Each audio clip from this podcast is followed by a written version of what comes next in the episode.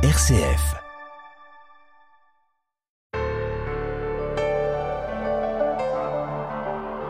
Au cœur du mois de septembre, le mois de la rentrée, l'année liturgique nous fait vivre deux fêtes.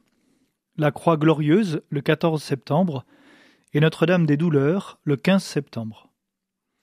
Quelle drôle d'idée de nous faire commencer notre année par la méditation de la croix et la douleur qu'en a ressentie sa mère. Laissez-moi vous introduire à la grâce que c'est pour le chrétien que de commencer son année par la contemplation de la croix. Tout d'abord, avec la fête du 14 septembre, nous regardons la croix dans sa dimension glorieuse, c'est-à-dire en ce qu'elle nous apporte le salut.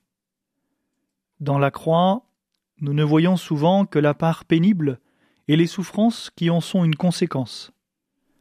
Et nous arrivons parfois à en oublier la part glorieuse. Mais la croix est le moyen pour le chrétien d'atteindre la résurrection. La croix est le seul chemin vers le salut. La devise de Chartreux dit Stat crux dum volvitur orbis, ce qui signifie La croix demeure tandis que le monde tourne. La croix est ce qui nous permet de ne pas perdre le nord.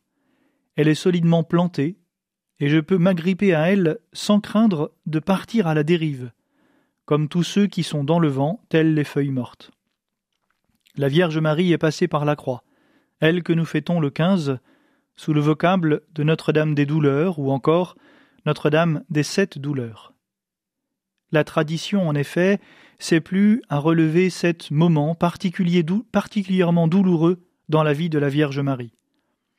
La prophétie de Siméon, qui annonce à la Vierge que son cœur sera transpercé par un glaive, la fuite en Égypte pour échapper à la fureur meurtrière d'Hérode, la perte de Jésus au temple, avec trois jours d'angoisse pour Marie et Joseph, la rencontre de Jésus sur le chemin du calvaire, la mère qui voit son fils défiguré, la mort de Jésus, Marie étant au pied de la croix, le coup de lance dans le côté du Christ, la mise au tombeau, qui sera aussi la dernière fois où Marie tiendra son Fils dans ses bras.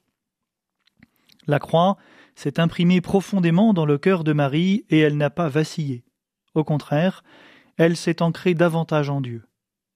Ces fêtes du début de l'année sont là pour nous rappeler que la croix viendra se planter nécessairement dans la vie de chaque chrétien mais qu'il ne faut jamais oublier que la croix comporte une part de salut et de paix, et qu'elle est un moyen de rester solidement ancré dans le Christ. Quand elle semble trop lourde, invoquons celle qu'il a vécue d'une manière toute particulière, la Vierge Marie sa mère, Notre-Dame des douleurs.